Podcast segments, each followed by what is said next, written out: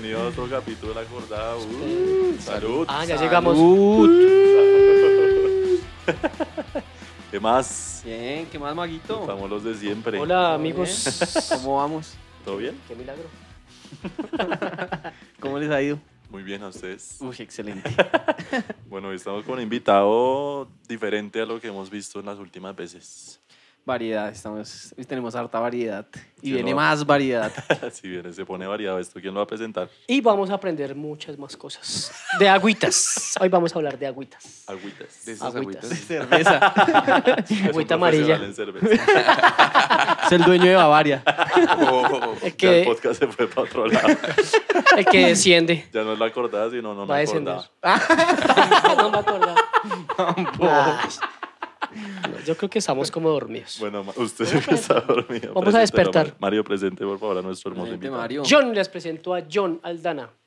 Eh, John es el- uno de los duros de Colombia del barranquismo o el cañoning, ¿cierto? Hay, do- hay una diferencia. No sé si esas dos palabras tengan relación o eh, creo que en, en- en Europa se usa más el barranquismo, pero ustedes que saben, entonces explíquenos. bien preparado. Mario. Estoy Muy preparado. bien. No, pues no, primero siempre. que todo, muchísimas gracias por la invitación, por la No, cerveza. usted. Bueno estar aquí con ustedes. Y La cerveza ahorita la cobramos. primero. bueno, sí, a la mitad quería, del programa se cobran. los quería felicitar realmente por este espacio Muchas tan gracias. bacano, porque Gracias. eh, están generando cultura de montaña y eso sí que hace falta en este país. Bastante. Gracias por lo de la presentación. Bueno, sí, John Aldana, eh, me dedico al canyoning o barranquismo, es la misma actividad realmente. Mm, Barranquismo en España, en España. sí. Canyoning, pues es una palabra anglo, pues. Es que en España sí ponen unos nombres muy raros. No, igual, en pero- España dicen cualquier vaina, sí, las traducciones son horribles. Ah, está bonito barranquismo. Barranquismo. O torrentismo también, no. De hecho, acá en Colombia sí que se conoce el término de barranquismo. Torrentismo. Torrentismo. Pero, Pero el eh, torrentismo yo lo conozco solo como hacer rappel en una cascada. Eso y es ya. el cañoning. sí.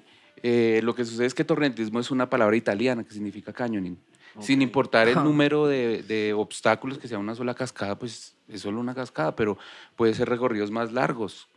¿Sí? Cuatro, cinco O sea, cascadas. esos tres términos vienen siendo la, Lo mismo, mis- el es la misma deporte. actividad. Sí. La- Lo que la pasa es que aquí en Trinidad. Colombia, eso, ¿Qué? pero El como... Padre, Hijo y Espíritu Santo. Sí. Vienen siendo la misma. eh, Viene siendo la misma vaina, sí. Oye, Pero se entendieron los dos. Sí, Se no entendieron los dos. Amén. Amén. Bueno, eh, eh, Vamos, Así sea. ya comenzamos una eh, chimba. sí, muy bien. Eso era lo que me esperaba, ¿no? Ya Eh. sé, ¿cómo va a ser esto por Ya, allá? ya, Pero listo, bien. hablar. No le sí hay den una papaya cosa al mono. importante con el tema del torrentismo y es que aquí en Colombia es la palabra que más se conoce comercialmente porque sí que se conoce que en una actividad en el área del turismo, ¿no? que es descenso por cascadas con la técnica de rapel. Y se eh, promocionó desde un principio y hace muchísimos años como torrentismo, pero ok. las técnicas que se ven aplicar y el concepto en general es el mismo de la actividad de barranquismo cañoning o cañonismo, que debería ser como lo deberíamos llamar aquí en... Entonces, hay una cuestión, hay una confusión en caminatas eh, dentro del río. Eso que, que- ¿Cómo se definiría eso? Porque algunas personas les hemos dicho cañoning. Ujú. Cañoning, de cañón, caño. De cañón. Sí, pues eso ya sí es una palabra mal escrita, yo creo. Porque yo también, sí, no la encontré por No, pues lado. mira que sí, ¿cómo se dentro dice? del senderismo seguramente eh, uno va a encontrar ríos y cuerpos de agua que tendrá que atravesar, ¿no? Sí. Pero no sería lo común irse eh, hacia arriba o hacia abajo en el río, porque si es un senderismo, pues voy a atravesar el obstáculo y voy Y a ya, continuar ya. en mi sendero. Pero eh, se aplica. Eh, Si hay una, digamos que dentro de la misma actividad de canyoning hay áreas donde uno camina por el, por el cañón que son planas y generalmente le dicen rivering a esas, Ah, a esas ok. zonas. Yo, Riverine. pues la verdad Cuando son caminan zonas... por las piedras es piedrerín. piedra- Oh. No, Sí, es esa red de Estados Unidos, Maguito Bien llegó de Nueva York. Piedrerín. Llegó probando así. Piedrerín. dice. Ya me quedé sin chiste, me probar ya. Bien, pero sí, sí, se- eh, rivering y bueno, hace parte de la actividad también. Pero entonces, o sea, es, Ok. es ca- canyoning, canyoning. Ca- Cañón. ca- de cañón, canyon, Cañón. en inglés, Canyoning. canyoning y NG de, pues, en el Pero se cañón, escribe pues. con, con, y, con Y. Con Y. Sí, Canyon. Ca- Cañón en Ca- inglés, como Canyoning, cañón. canyoning. Sí, Pronúncialo pero en inglés, tú qué bien. Canyoning.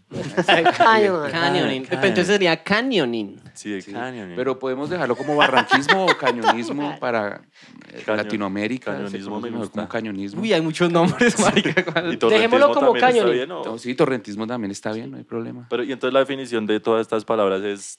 La descender- definición sí, ok. La definición técnica. Es eh, descender un cañón o barranco por donde circula un cuerpo de agua, sorteando todos los obstáculos que hay en el recorrido.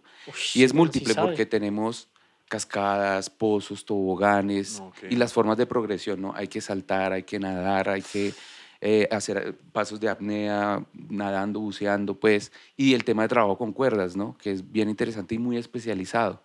De hecho, nosotros tenemos nuestras propias técnicas desarrolladas en el área del canyoning, debido pues a las dificultades que tenemos en el entorno, ¿no? Ok. Uy, es que claro, ¿Ustedes es cómo aprendieron? arte. O sea, ¿de dónde, de dónde, cómo hace uno para empezar? Porque acá en Colombia ustedes son los pioneros, ¿no? Sí, somos, eh, digamos que un colectivo que inicia con el proceso, pero hoy en día ya se encuentra muchísima gente ya haciéndolo. Ojalá, quisiéramos que fuera más, una escala más alta, pero pues estamos creciendo.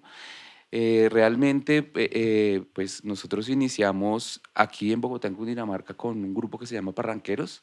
En ese entonces nos llamábamos Jecos de Colombia. Ah, yo me acuerdo de Jecos de Colombia, claro. Nosotros Jeco es un, animal, un animalito, ¿no? Sí, Jecos, Jeco. Yo me acuerdo de Jecos. jeques. Jeques. Así voy a estar Uy, todo no. el día. man. Next. O sea, todo- No, ¿qué? qué? Y mira que nosotros comenzamos escalando también y haciendo montaña. Alta montaña colombiana, el Tolima y todo ese tema. O sea, Pues. John también se conoce los nevados de Colombia. No todos, ojalá. En algunos hicimos intento y no pudimos también, porque ustedes saben que las montañas son las que mandan y uno tiene Claro, que, que hacer caso a lo que digan. Pasa lo mismo en los barrancos. Pero a nosotros fue algo muy curioso porque nosotros, eh, cuando descubrimos eh, eh, el tema del agua y nos metimos como cualquier persona va a un paseo de río y se mete al agua y empezamos como a disfrutar del tema, nos dimos cuenta que había algo interesante que hacer, ¿no? Y encontramos, obviamente, los desafíos que era bajar por las cascadas y pues nosotros con ese lenguaje de, escalada que traíamos, o sea, uso de cuerdas dinámicos, de las cintas express, este tema, pues empezamos a hacer como nuestras adaptaciones al, al descenso, ¿no? Y nos dimos cuenta que obviamente nos faltaba muchísimo, porque pues esa adaptación no era la correcta, ¿no? Los equipos pues obviamente sufrían muchísimo, pues un arnés de escalada que no está protegido, o es un tobogán y pues, Chao. chao arnés, entonces no era lo correcto. Y ahí surgió la idea de generar una asociación nacional, la cual nos brindará la oportunidad de estudiar. Ok. Y eso fue lo que, em, es lo que hemos hecho hasta el presente, porque no hemos parado. ¿Y ustedes dónde comenzaron a estudiar? Ese- Eh, ese- nosotros, bueno, y lo primero que hicimos fue Colombian Cañons, que es la Asociación Nacional de Descenso y Exploración de Cañones, nace y traemos nuestro primer instructor de la escuela francesa. ¿Mm? Entonces, eh, tuvimos un curso muy bueno en ese entonces. Eh, lo hicimos acá en Colombia. Pues es más fácil traer un instructor que irnos todos para allá, ¿no? Sí, claro. Entonces, eh, ya ahí tuvimos nuestro primer contacto con lo que era la técnica ya ¿Y eso desarrollada. de qué, de qué año estamos hablando más o menos para hacernos una Eso idea? fue como en el 2000, qué sé yo, 2000, como 2004, una cosa así, Ok. tal vez, el primer O sea, instructor. que ese es, es- es 17 nuevo, años. prácticamente. Sí, digamos voy que botando esos datos, el desarrollo de la técnica en el país, aunque ya uno había averiguado cosas y la literatura, los Claro. libros y, y el material que se encontraba en internet, pero eh, venir ya un instructor a, a decir, muchachos, esto se hace así por acá, eh, miren las técnicas, pues es todo un mundo, ¿no? Muy es decir, interesante. Es decir, el, los pioneros del barranquismo son franceses o Yo creería que como casi todas las actividades de aventura en Europa, los franceses siempre han llevado la parada en ahí? desarrollo de técnica y demás. Obviamente los españoles, generalmente en, en- en- en Europa ellos sí que, porque tienen cultura de montaña, ¿no? Es que Sí, desde total, pequeños van a la chimba. montaña. Es que Total. tienen igual todo, allá sí, tienen está. montañas y todo, tienen todo ahí a la mano para hacer Allá tienen todo sus tipo de 10 variedad. cocuy si no se los cierran ahí, están entrenando Es todo que el ellos momento. abren la ventana y ven montañas. Bueno, nosotros también, pero, Pero No nos las dejan acceder. pero lo roban a uno. No nos roban aquí en los cerros orientales. Sí. Así es, ¿no? Pues eh, así seguimos con el tema de la formación. No solo trajimos a la escuela, pues eh, la primera que fue la eh, francesa, sino después tuvimos la oportunidad de compartir con gente de España, eh, de Brasil. ¿no? que para nosotros es un muy buen referente porque tuvimos ¿Cómo un hacían muy esos buen curso. contactos ustedes? No, pues redes sociales y, y buscando por internet. Pero ustedes le escribían, digamos, ustedes le escribían al man que era experto, eh, tenemos un grupo de tantas Sí, personas, exacto, ¿cuánto le nos cobran? Vengan. Sí, Ah, exacto, ok. así era.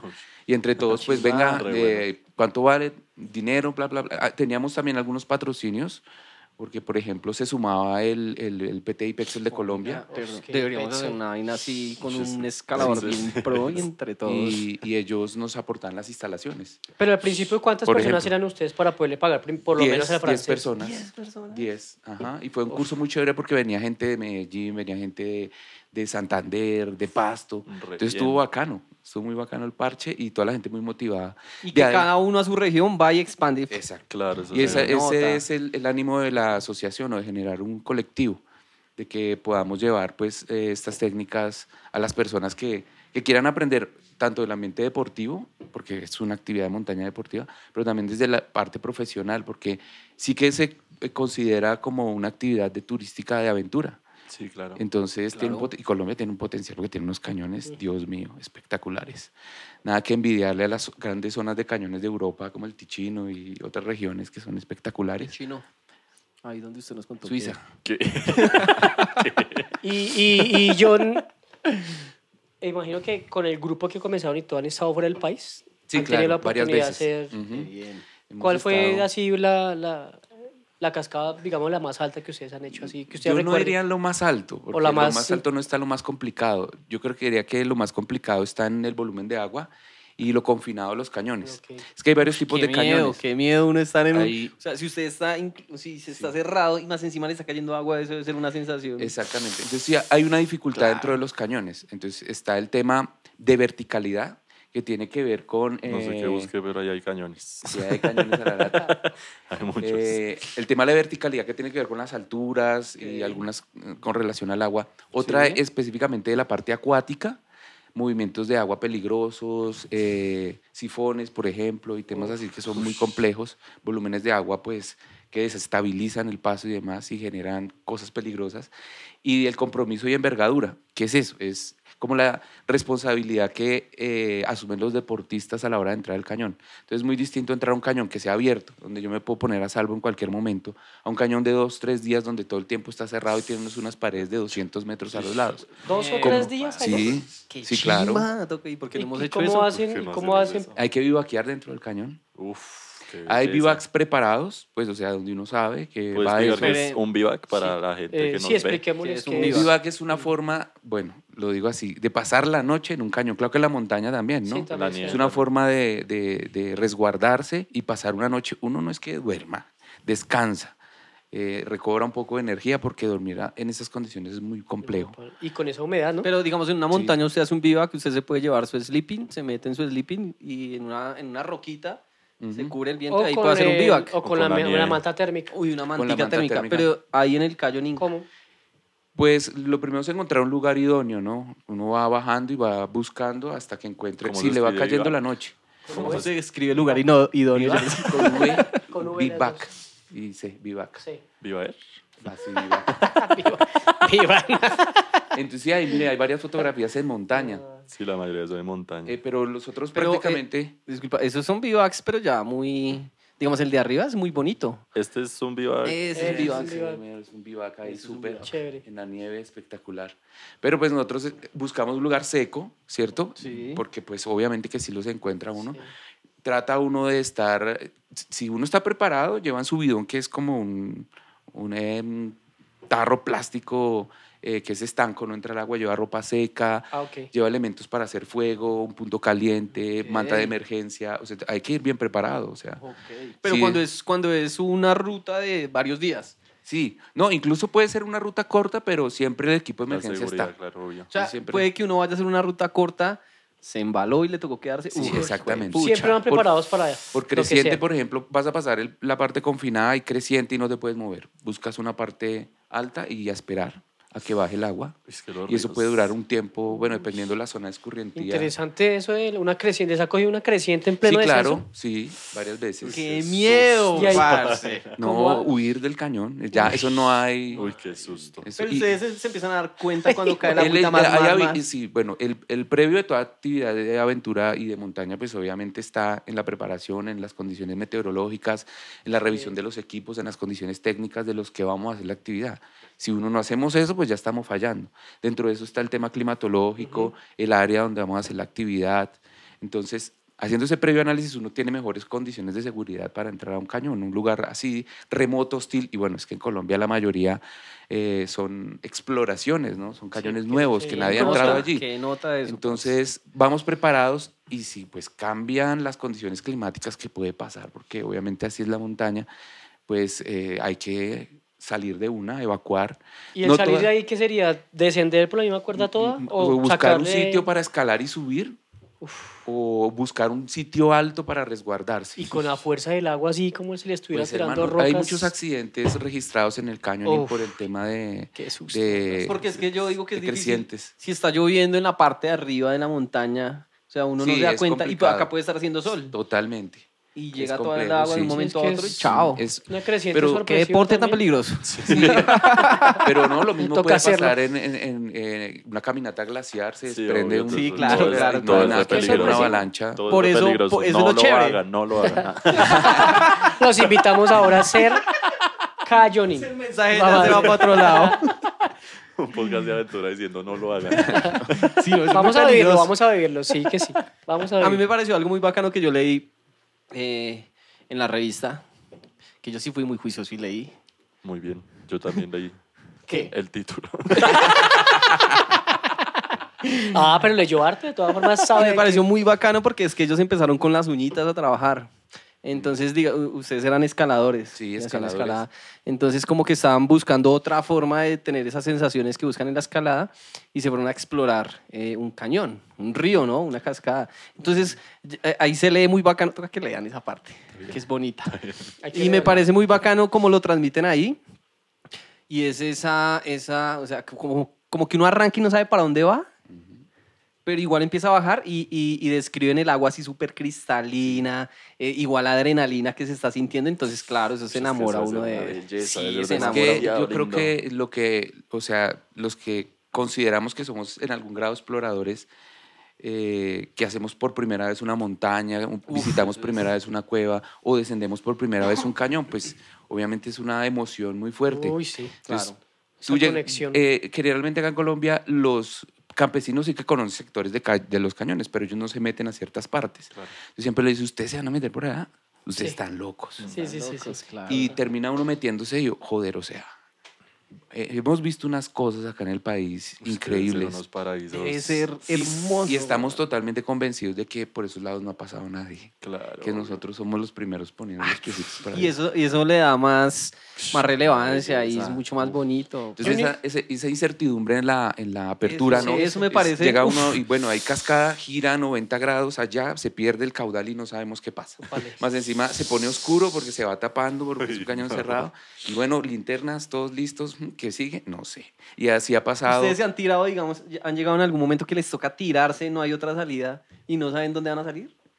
Pues l- así como tirarnos así como Son- no. así, sí, Pero sí lo que ha pasado es, por ejemplo, que en algunos cañones, sobre todo en un cañón en Santander, que es el Alférez Real, que para mi gusto es uno de los cañones más bonitos y técnicos que tiene el país, eh, si lo coges con mucha agua, ¿no? Eh, si habían lugares como hay organales, o sea, sitios oscuros, pues tiramos la cuerda, bueno, llega, no llega, sí, pues no sabemos, vamos para abajo. Uy, no. En- O sea, no están viendo para dónde van. Mm, porque no se cerraba el, el- el- y bueno llegamos los dos ahí con mi amigo miedo. Felipe uh, se va la luz y pues el agua tenemos una cuerda que es una cuerda de seguridad que es una cuerda que flota yo estaba así cogido con las piernas de dos la pared así pero el agua me llevaba y él me dice bueno lléveme hasta la puntica allá y yo hágale hágale y lo iba llevando aquí cuando de repente ¡fum! me llevó el agua y los dos amarrados de la cuerda así Ay, no, no. afortunadamente Uy, qué llegó el susto. allá y no, no pasó nada, pero pues bueno, eso es lo que, o sea, eso es lo que uno apuesta en apertura, ¿no? Es una aventura. Y ellos Uy, sí diría que hay un claro. componente extremo un poco, aunque uno lo que trabaja con la mitigación del riesgo es evitar que pasan esas situaciones, pero los exploradores sí que Sí, en sí, un grado mayor riesgo. tomamos más riesgos. Pero igual hay que tener mucha experiencia para usted empezar Sí, a claro. explorar. John, no ¿cuántas, va. con esa experiencia que dice Alex, más o menos, tiene, ¿usted tiene clara cuántas rutas han, han abierto aquí en Colombia? Pues hay un, un inventario que es el que está de pronto en la, en la revista Cañón en Colombia, pero hay muchos más. Y ya hay más colectivos trabajando en el país. Yo, tra- yo traería más bien no cuántos cañones, sino los cañones que me han parecido más interesantes a mí. Ah, bueno, en dos variables. Una que es como la diversión dentro del cañón, o sea, está garantizado la diversión del cañón si hay saltos y toboganes y agüita, y que sea Ah, cristalina, porque se divierte uno un montón. El Claro. reto de saltar, Sí, sí, sí, es espectacular. Y dos, eh, la parte como visual del lugar, que sea hermoso. Entonces tengo unos preferidos. Por ejemplo, está el Alférez Real en Santander, que es un cañón fantástico. ¿Cómo- Está cómo? Alférez Alférez? Real. ¿Alférez Real? Creo que si lo buscas vas a encontrar la Alférez parte, Santander. la parte baja del cañón del Alférez Real, es esta, la parte baja. Qué bueno. Entonces miren la calidad del agua. Es, está operado por una empresa local, pero O sea, la esta parte es como la baja- parte más turística, la pero debe parte haber baja. otra O sea, parte. mira, es el cañón baja Sí. y ya cuando se vuelve plano está la parte turística. Pero Ok. esto que está bajando, que está Uf, totalmente confinado, Es la aventura. esa es la aventura. Ah, chimba. Es, es hermosísimo, es un cañón de aguas cristalinas. Sí. Por dentro es dos paredes, ahí hay, o sea, hay lugares oscuros, Uf, eh, movimientos de agua, es técnico, es técnico, sobre todo cuando sube el agua. ¿Y esa la hicieron completa ustedes? Sí, nosotros hicimos la apertura. Obviamente, los locales nos ayudaron a- al tema del camino, a entrar y, y demás, pero nosotros hicimos la apertura eh, y luego se hicieron las repeticiones. Uf, Entonces, ya en las repeticiones sí eh, involucramos a los locales y demás. Pues Ahí ya se les hizo la capacitación para que ellos aún no se han tenido, ¿sí? no, han tenido- no hemos tenido la oportunidad de capacitarlos a ellos específicamente, pero eh, estamos en ese proceso. Sí hemos hecho procesos de capacitación en otras regiones del país, de formación, pues porque Colombian Canyons tomó como esa bandera de tener como un esquema formativo, ¿no? Entonces Ok. tenemos unos cursos de especialidades y los diferentes eh, instructores que hay en el país en las diferentes escuelas, ¿no? Entonces tenemos muy buenos instructores en Antioquia, en, eh, también en eh, Boyacá. ¿sí? Santander, Eh, sí. Santander no tenemos todavía, no. Y eso que Santander hay Santander hay todo. cañones. Santander, sobre todo el, des- el tema del desarrollo del turismo de aventura y naturaleza, ¿no? Sí, claro, ya hay mucho movimiento. Pero sí, hay, hay muchas cosas que hacer. ¿Cuál sería otro? Otro, muy preferido. lindo que yo... Ah, bueno, acá cerca, se llama el Cañón del Chirajara, que fue mi escuela. Chirajara. Ah, sí, ¿es es que fue el primero Villallano? que abrieron. Sí, el primer cañón, que ahí fue donde nosotros Ah, aprendimos. Chirajara es el puente que se cayó. Chirajara, Sí. es exactamente por... El, el cañón pasa por, Por debajo. estar montando cuerditas allá. El cañón Ustedes fueron pasa los por que debajo. tomaron esa vuelta. Véalo. Uy, pero miren, es este. Este es el, el manto del mamut, esta cascada, así la llaman los locales, que ya la están operando. Ah, De hecho, sí. fue un desarrollo muy bonito porque nosotros hicimos el cañón, lo operamos un tiempo, pero después nosotros se lo entregamos a la comunidad a través de un proceso de formación. Ahí se capacitaron 12 guías, salieron varias empresas y hoy en día son ellos los que hacen los recorridos. Ah, qué chévere. Y es Muy un cañón bien. hermoso, es un cañón a hora y media de Bogotá, aguas cristalinas. Es magnífico el lugar, la verdad. Pero bueno, digamos que, bueno, vamos con otro, otro lugar. ¿Qué otro? ¿Qué otro está en sus top 3? Bueno, está la Chorrera en Choachí también, que es un lugar hermoso, emblemático. ¿Cuántos metros entonces el total? Son 590 metros. 590 metros. 590 metros. Sí, esa es la cascada más grande de Latinoamérica. No ¿no? desgraciados. No, eh, en su momento fue la mayor eh, registrada Ah, en altura, en altura. pero ya hay más altas ¿Sí? en Colombia, claro. Sí, de hecho, eh, otros aperturistas colombianos hicieron una como de 1100, Uy. un cañón 1100 metros de Uf. nivel dos No. días por Antioquia. Dos días de dele Dos rápido, días dándole y quedándose dentro del cañón, aguantando frío y todo lo que hay que hacer. Uf. Genial. parce. Sí, esos, esos lugares los tengo muy... Como... Ah, bueno, hay otro que también me encanta, que quedan en, en San Carlos. San Carlos es ah, hoy en día considerado como un lugar que tiene un potencial en el área del cañón y muy fuerte. San Carlos, San Carlos, Antioquia. Y hay uno que se llama el Chispero, que es un cañón ya comercial, pero que es un, un- un juguete total. O sea, es un, es un parque... eh, Y cuando fueron no quedaron viendo un chispero. sí, pero quedamos enamorados de ese lugar. Eh, Perdón. John.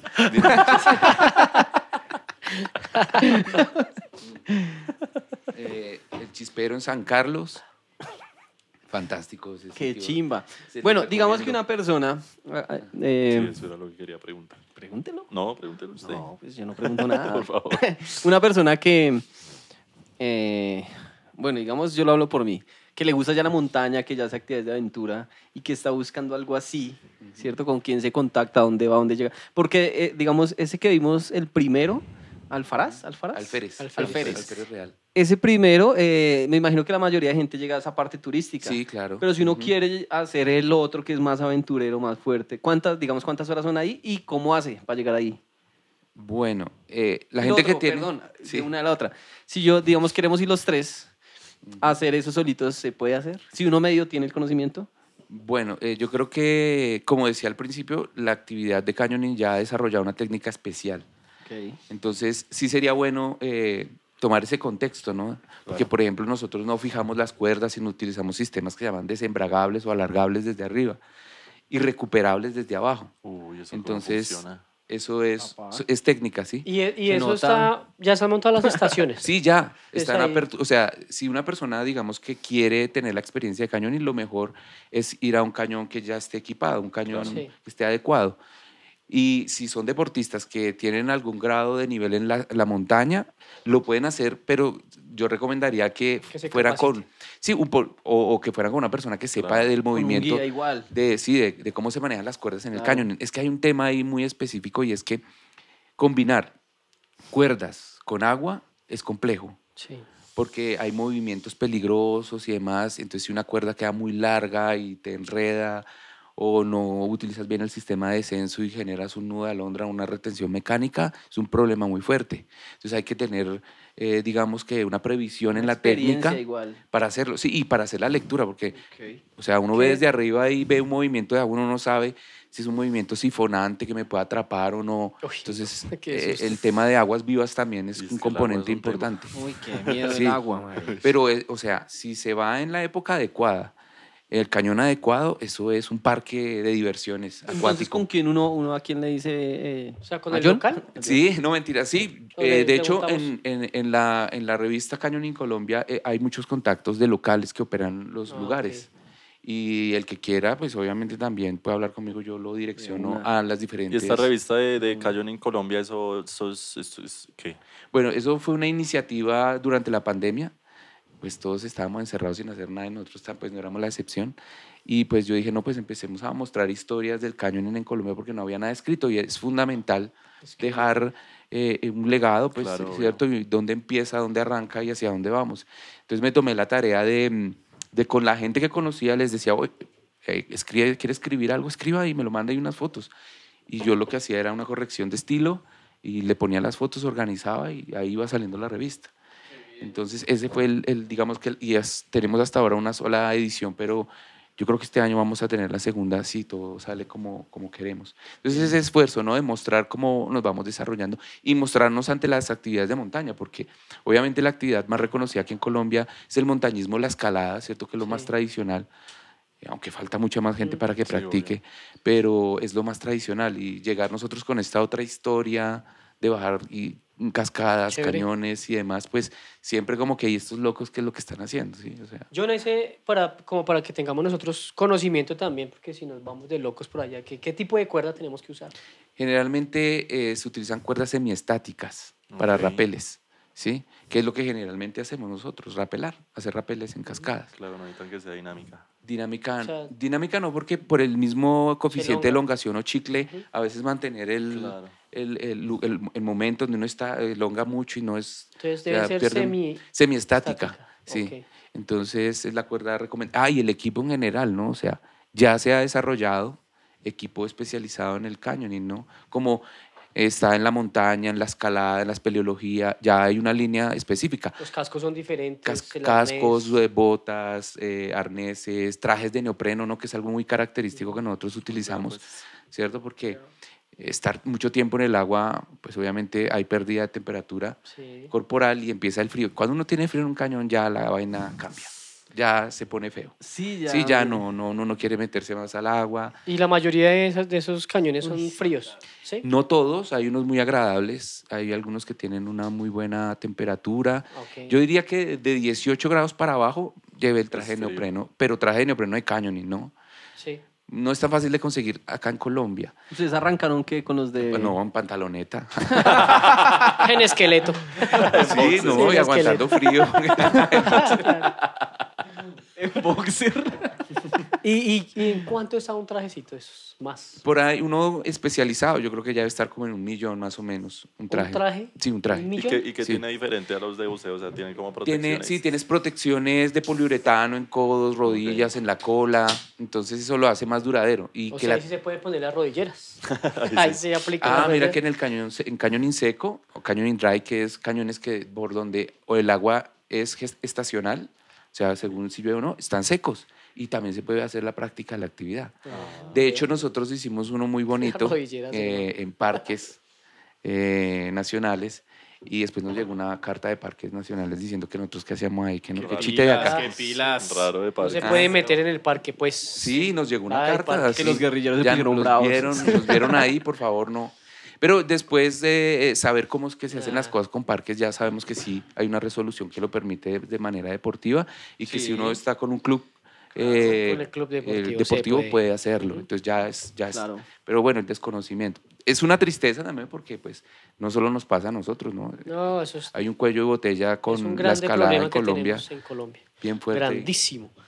Muy triste, ¿no? Pero es la realidad. Pero ahí vamos, ahí vamos con lo iremos de cambiando poco a poco. Ahí vamos entrando al cocuyo. Vea, estoy aquí en, el- en su Instagram para que la gente lo siga también, para que se enteren de, de los cañones a los que Ah, va sí, la Muy actividad. bueno, mire, Cañón en Colombia, esto, esta es una copa. O sea, como estamos con el tema, nosotros también nos sumamos al tema de la reactivación de la Federación de Montaña, ¿no? Sí. De hecho, aquí estuvo Jonathan Pardo hablando Sí. del tema, Ajá. digamos, pues nosotros también nos hemos articulado con Ah, ellos chévere. para sumar, porque la actividad bien. son diversas formas de, ver- de vivir la montaña, ¿no? Nosotros vamos por, por el agua, también. por las venas de la montaña. Entonces, eh, nos sumamos, ya tenemos, bueno, apenas un club, Por pero las venas hay- de la montaña. Sí, eh, sí, bueno, palabra. Re lindo. y, y vamos en un club que está con reconocimiento deportivo, pero nosotros tenemos que demostrar este tema, que somos competitivos en el área deportiva. ¿sí? Al menos sepan que es.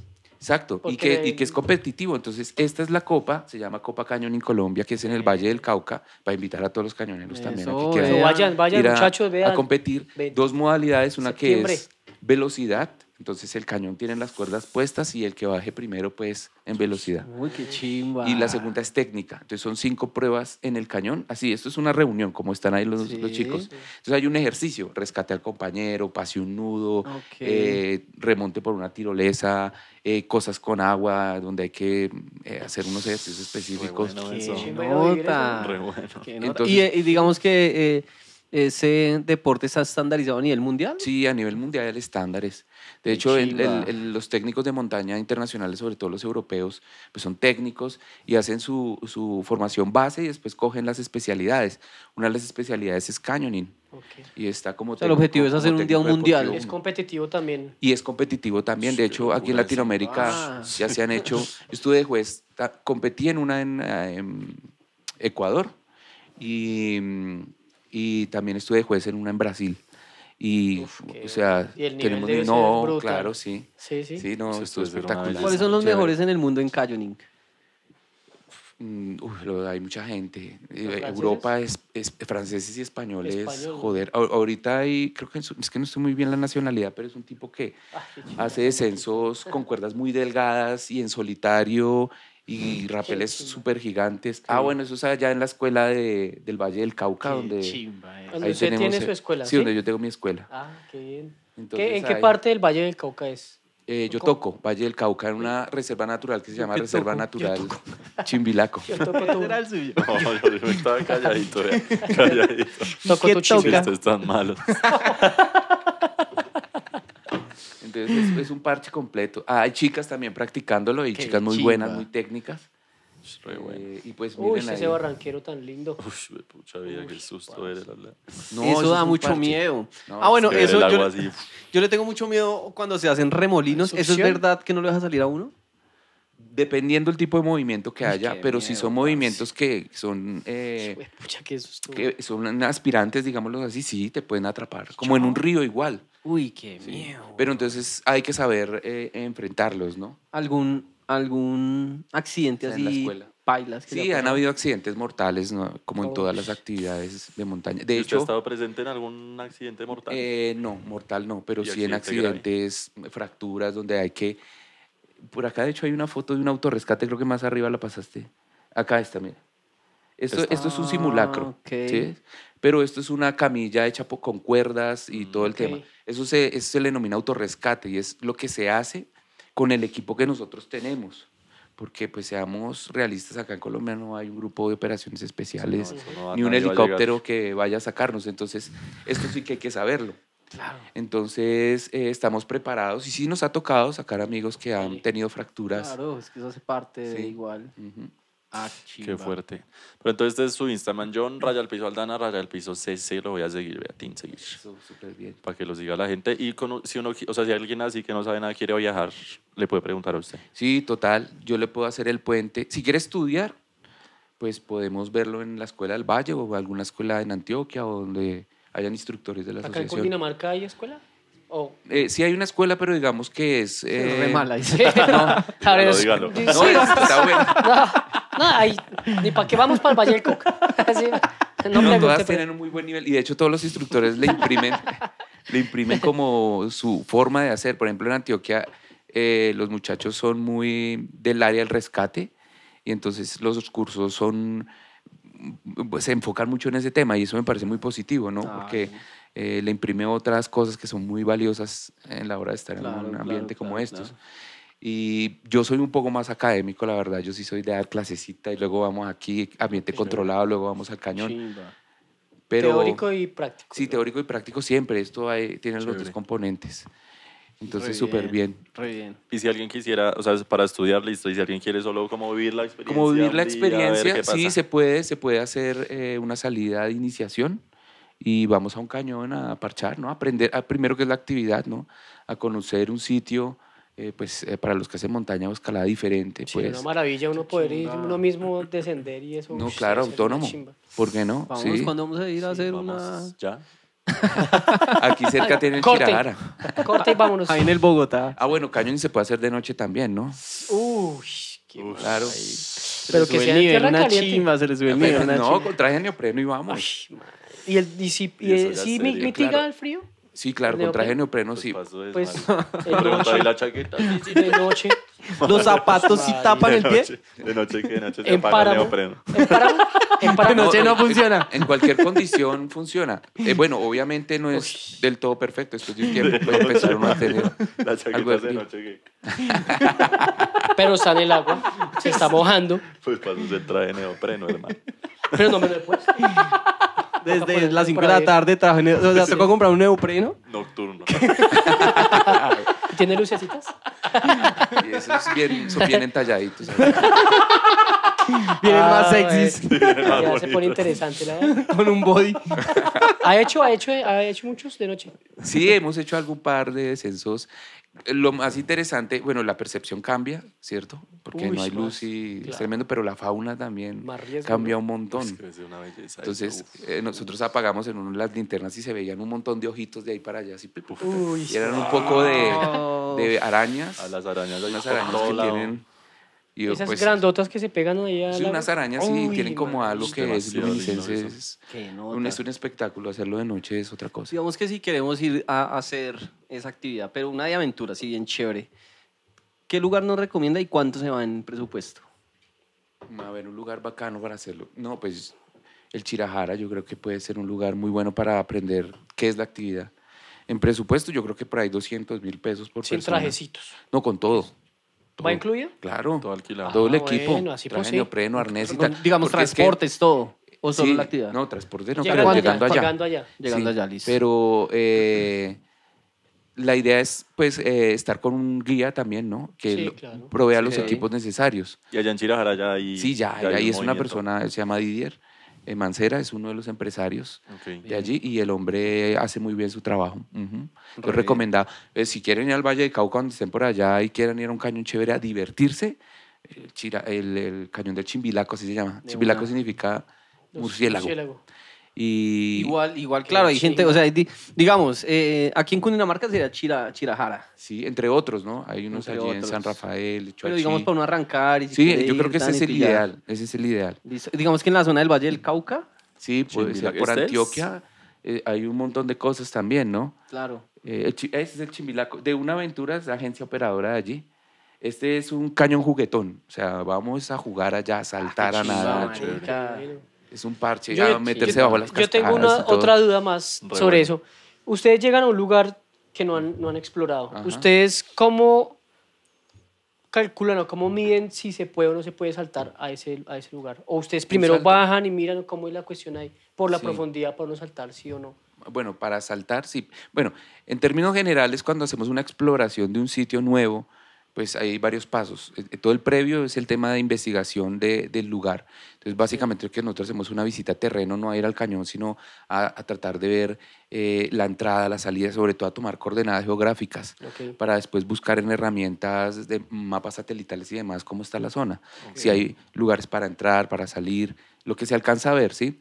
Después de esa información, también con las curvas de nivel podemos entender más o menos cuál es la altimetría que tiene el recorrido y la distancia. Entonces ya tenemos más información. Después, con los locales hablamos del tema, cómo está ellos, cómo conocen el lugar, si sube mucho el agua, en qué temporadas. O sea, siempre nos articulamos con ellos y algo muy importante es pedir permiso, ¿no? Para pasar, porque eh, se puede En convertir este en, un país, sí. problema. Sí. ha Entonces, pasado que ustedes estén ahí, Sí. "Ey, ¿ustedes qué hacen sí, allá? y han salido con armas y todo. Uy, güey. Bájese allá, güey. Pero menos mal tienen traje neopreno. Pero no antibalas. No, relajado. ¿verdad? Uy, pero ellos tienen un traje muy raro. No, no les podemos disparar. Tan Sí, pero es una lástima, pero pasa así. Eh, pero ya hemos aprendido también de eso y obviamente por eso sabemos que primero hay que hablar con la comunidad. Después de esos pasos previos, sí planeamos ya la actividad de apertura, ya tenemos hecho un camino de entrada, un camino de salida, entramos y para abajo sin saber qué hay, pues. Y vamos mirando, bla, vamos colocando los anclajes, llevamos taladros, llevamos anclajes de exploración, vamos colocando, dependiendo del tipo de roca, los anclajes. Ese taladro también es especial para Es el un- agua o lo forran o... Sí, lo ponemos en bolsas secas, pero es el mismo que se utiliza para, para equipar ¿Será que hay rutas. de algún taladro especializado? No. Ya sí, existen ru- mm, taladros. Ustedes se que- en una cascada y sí, no pasa taladros nada. de. que- que- Taladro con traje neopreno.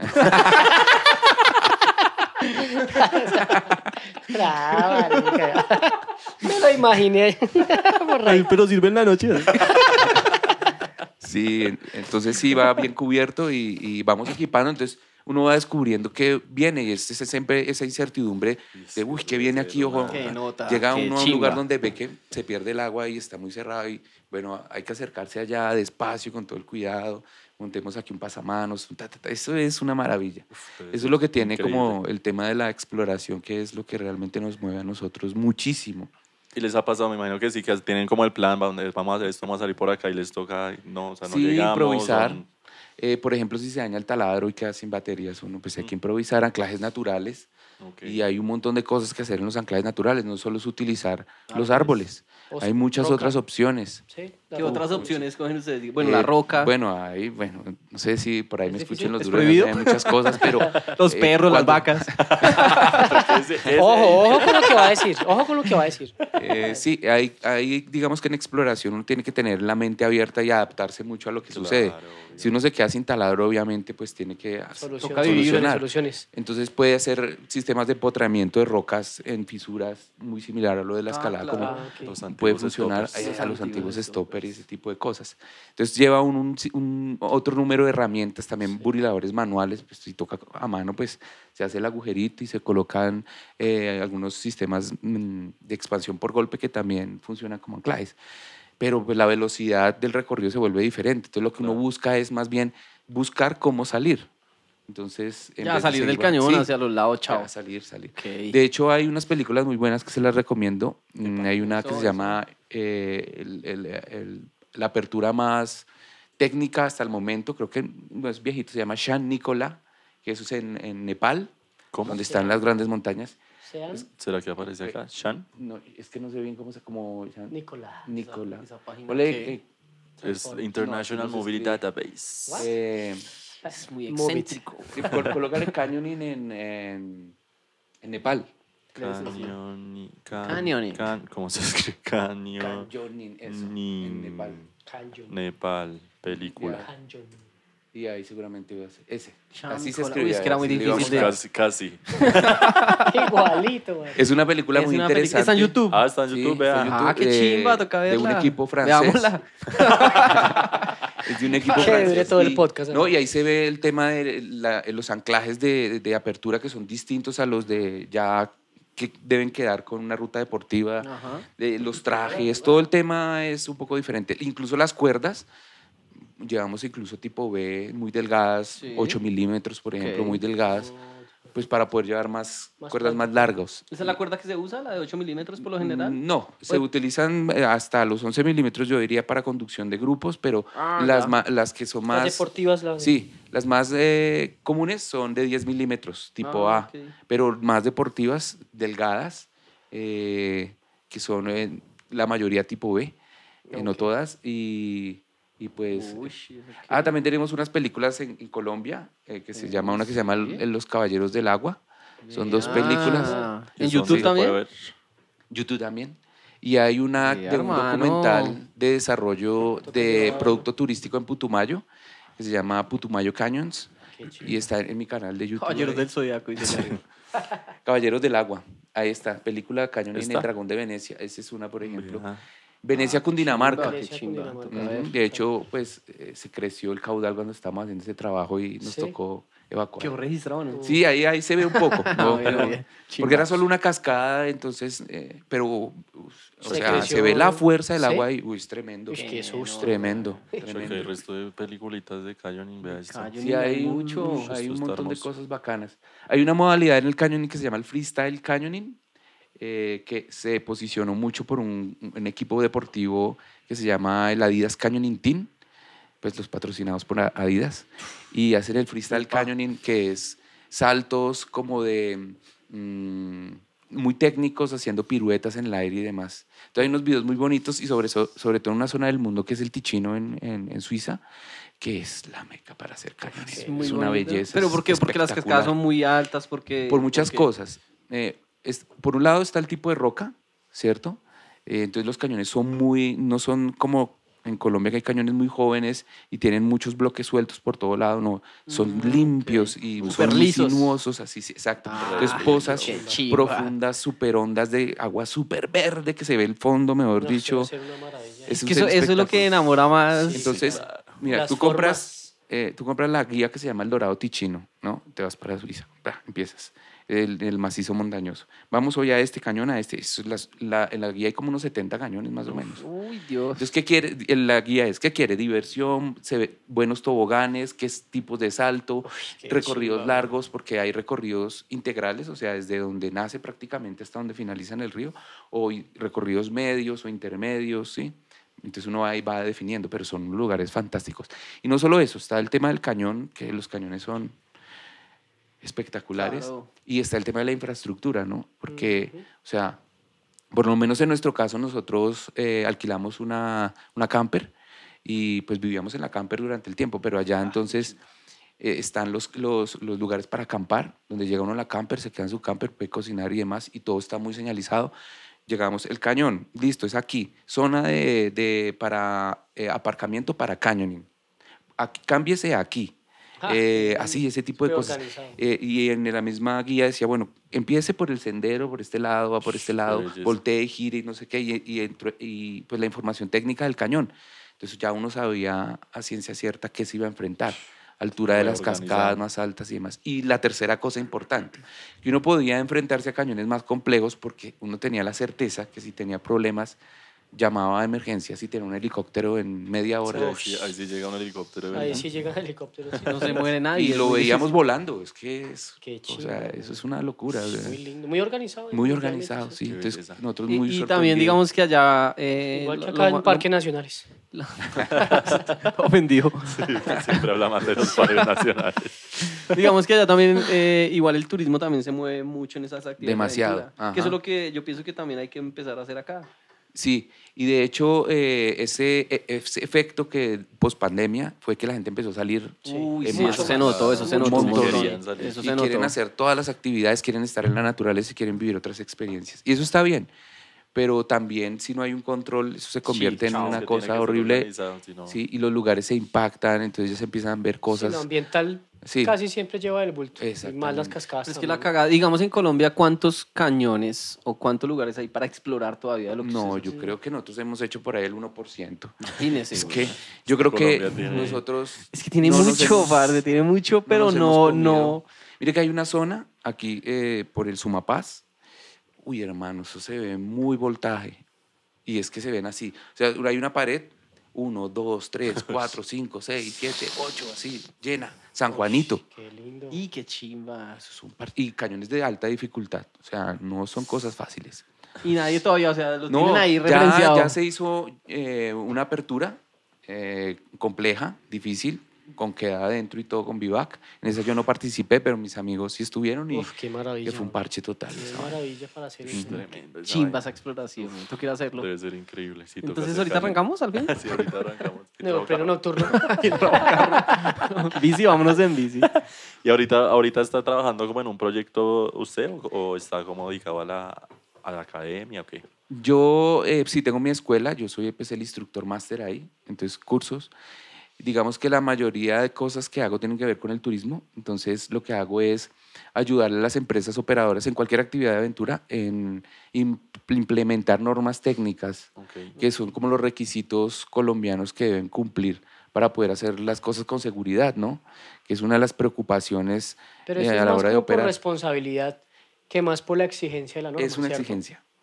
Sí. Pues porque a no todas las empresas se les están exigiendo.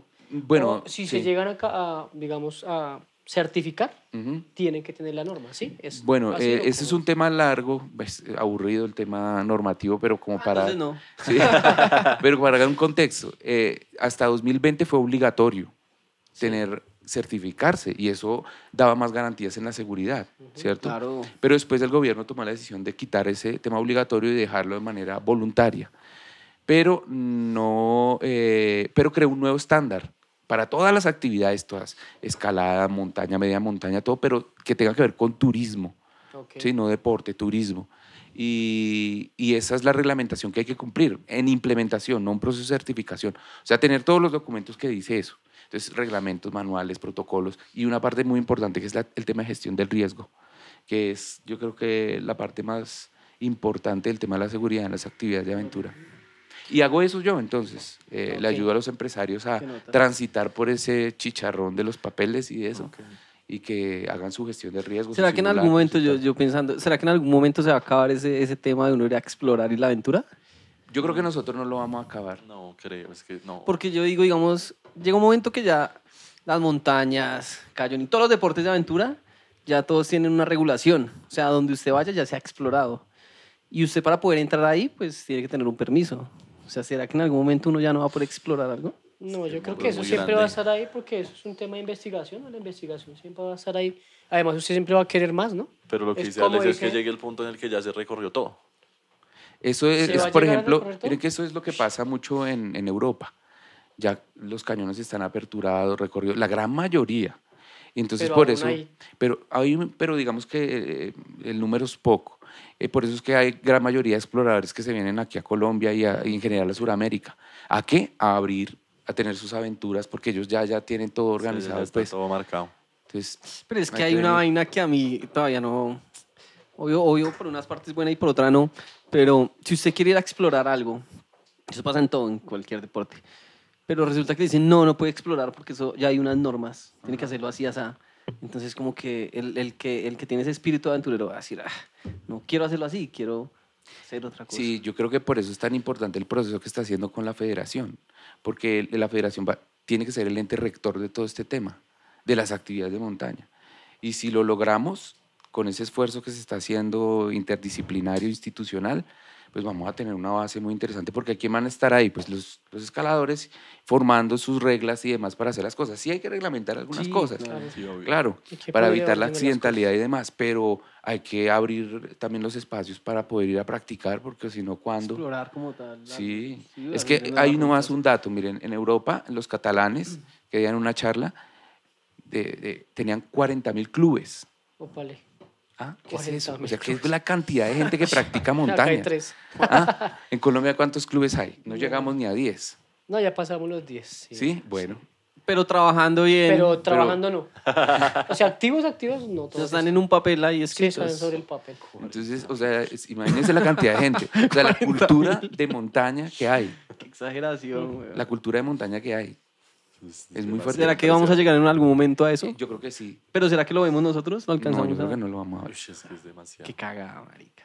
Pero, pero o, o sea, el- el- yo creo que el- los montañistas. Me tocas camellarle demás- a eso, meter, comenzar otra vez a Pero insistir. ya no lo vamos a ver más menos usted. Pero vamos a ser los pioneros. Sí. Vamos a ser los pioneros Sí, en Cuba. Pónganse las Exacto, es pilas, que vamos a escribir la historia. Por Claro. eso estos espacios son tan importantes, porque estamos generando cultura a la gente. Esta información es fundamental para que la gente se entere en qué estamos y hacia dónde queremos llegar. No digo que lleguemos a, los, a tantos clubes, pero tener una federación, Sí, por claro, la favor. federación ya. Que, que se reconozca, ¿no? Y que Como- se reconozca como- y que como tal. desde ahí podamos sentar las bases para el futuro en la montaña. John, yo tengo otra Mm. curiosidad. Entre tantos cañones que ustedes han explorado y todo, ¿han llegado a zonas de lo que hablamos ahora de cuevas? ¿Han llegado a las Sí. cuevas? Dentro de las cuevas también hay cascadas. Sí, claro. Hay por hacer Ajá. también. ¿Han hecho también así?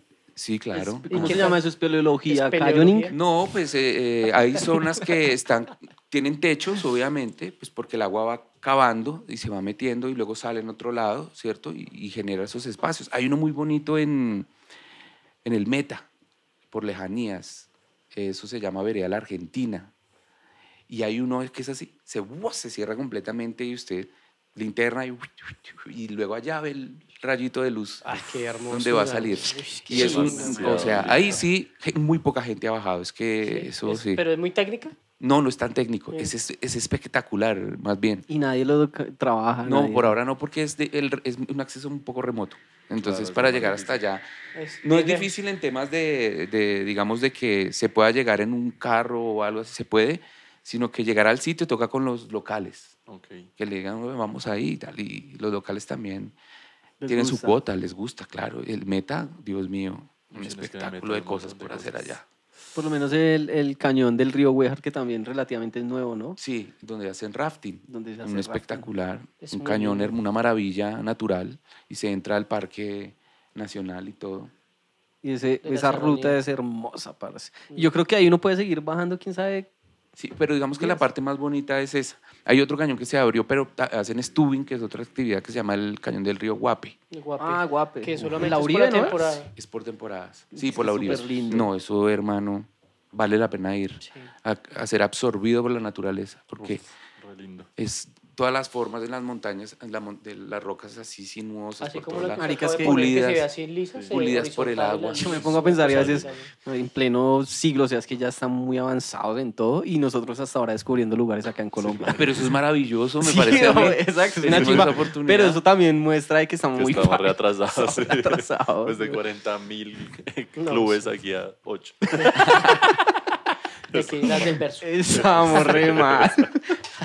Pero bueno, la idea es seguir No, hay gente que se ha puesto la camiseta duro en el tema de, de buscar esa regulación porque la necesitamos para todo, para el acceso. Es que qué tristeza tener las montañas cerradas, no solo para el- Sí, no, es que es- sino para general. todos. ¿Y qué es lo que hace? O sea, ¿con quién hay que hablar? Pues, ¿Qué hay hermano, que hacer? ¿A Petro? ¿Qué? ¿Lo llamamos? Ah, usted ya habló con Pedro. O Francesita. Sí, Pues si tiene en línea directa, hermano, que acelere ese proceso, sería Ella genial. tiene helicóptero, llegamos más Ah, fácil a las, sí, a las no, qué cascadas. bueno. el- helicóptero. El helicóptero. Yo no sé, y usted también ha, ha trabajado de la mano con estos locos de, de la espeleología, ¿sí? Ah, O- Sí, eh, de hecho es que la espeleología es- en técnica es la mamá de nosotros.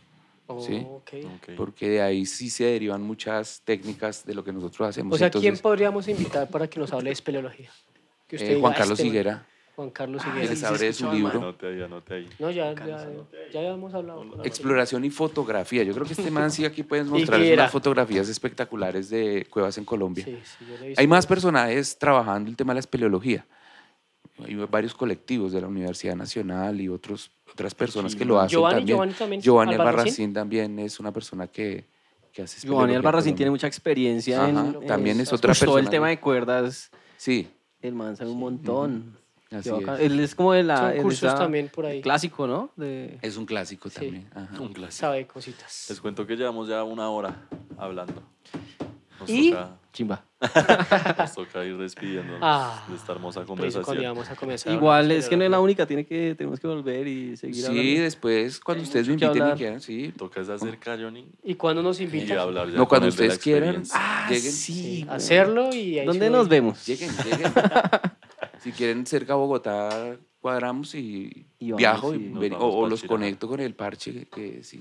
Es que hay que hacerlo, suena re bueno. Todo el día ya bueno. Pero que metidos sea en ese- serio. Vamos a hacer y no hacemos nada. Hagamos el concurso al menos. Hágale pues. Sí, el concurso, antes de irnos, hoy es el último día, Uh. la última semana que tienen para concursar por unas botas cumbre, unas botas o tenis cumbre, el modelo que ustedes quieran, lo pueden escoger en la página. Hay botas, hay tenis, hay tenis para trotar, hay para todo, botas. para todo. Son muy buena calidad, son las que usamos nosotros para subir a las montañas. Entonces son 100% recomendadas por experiencia. ¿Qué tienen que hacer? Tomarse una foto haciendo cualquier cosa de aventura, haciendo canyoning, haciendo eh, montañismo, video, un reel o lo que un sea, video, ¿no? Lo que sea, una publicación en Instagram haciendo algo de aventura, buceando, Haciendo paracaídas, eh, lo que quieran que tenga que ver No, con aventura. aventura o deportes extremos.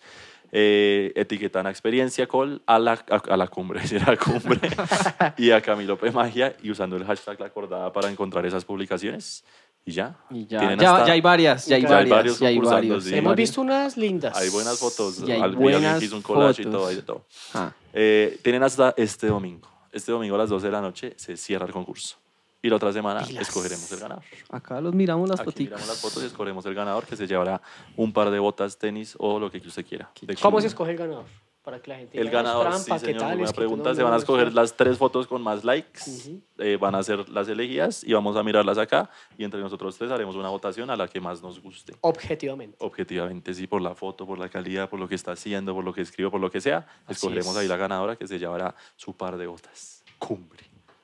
Pues Yo creo que John debe tener unas fotos brutales porque también... También Voy a participar, también obvio, sí, participar, también son buenas botas. participar. Son buenas botas. Eso veo, sí. Nada se pierde. se verás, una se foto. verás. ¿Qué tal se las gane? ¿Listos? Entonces... Y muchas gracias, Gracias, John, por venir. ustedes los Gracias. espero en los cañones por allí. Seguro que vamos a hacer. Vamos a hacer. encañonar. Eso suena re emocionante. ¡Me acordaba! Gracias, nos Se acabó.